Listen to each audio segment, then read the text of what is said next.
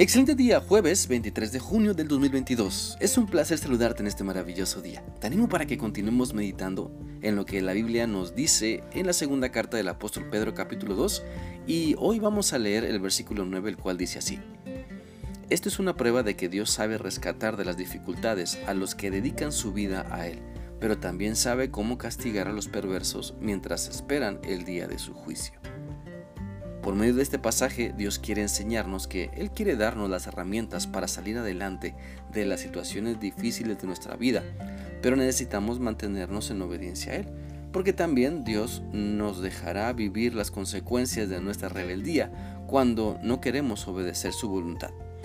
Dios premia la fidelidad de las personas que creen en Él y se esfuerzan por hacer su voluntad, porque cuando nos enfocamos en practicar lo que sabemos de, de su palabra, de la Biblia, entonces somos rescatados.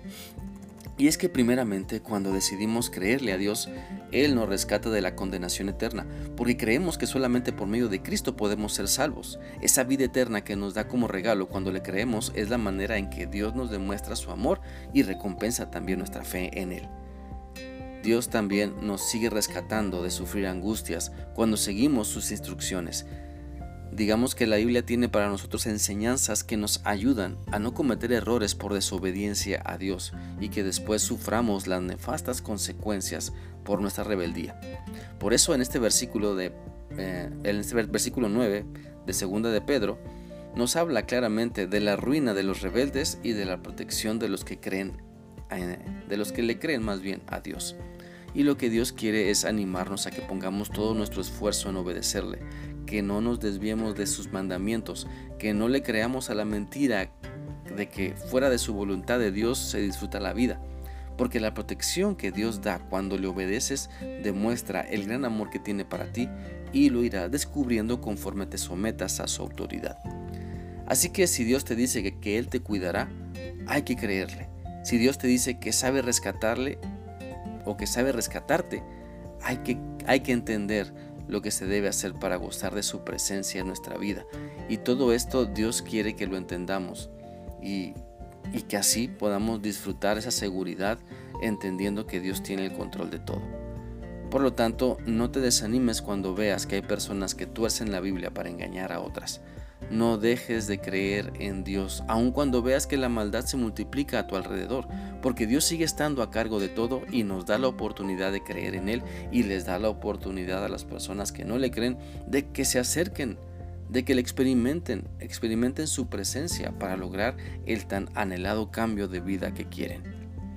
¿Alguna vez te has preguntado, ¿Por qué Dios no reúne a todos sus hijos en algún rincón del mundo para ponerlos a salvo de la maldad? ¿Por qué Dios tiene que mezclar a sus hijos con los malvados? La respuesta que da la Biblia es que Dios quiere que el mundo crea a través de nuestro estilo de vida. Dios quiere que el mundo crea que solo, que solo el plan de salvación por medio de Cristo puede salvar. Eh, Dios quiere que crean que Él ofrece una mejor vida que solamente Él puede transformarnos, que solamente en Él hay esperanza, que solamente Dios puede librarles de los muchos males cuando nos enfocamos en obedecer sus mandamientos.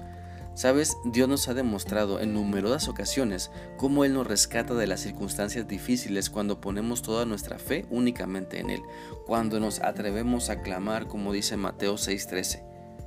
Y cuando vengan las pruebas, no permitas que ellas nos aparten de ti y líbranos del poder del diablo. Mira, así como en su tiempo Dios libró a Noé y a Lot de personas malvadas, también así hoy Dios te librará, te rescatará cuando te enfoques en vivir su voluntad. Recordemos lo que la Biblia dice en 2 de Timoteo 4:18. Yo sé que Dios siempre me cuidará y me protegerá de todo mal hasta que me lleve a su reino celestial. Él merece que lo alabemos por siempre. Amén. Ten por seguro entonces que Dios sabe rescatarte y para ello tienes que seguir las instrucciones que Él te da y así gozar de la nueva vida que solamente la gozas cuando empiezas a vivir lo que Dios quiere para ti. Espero que esta reflexión sea útil y que sigas teniendo un bendecido día. Dios te guarde. Hasta mañana.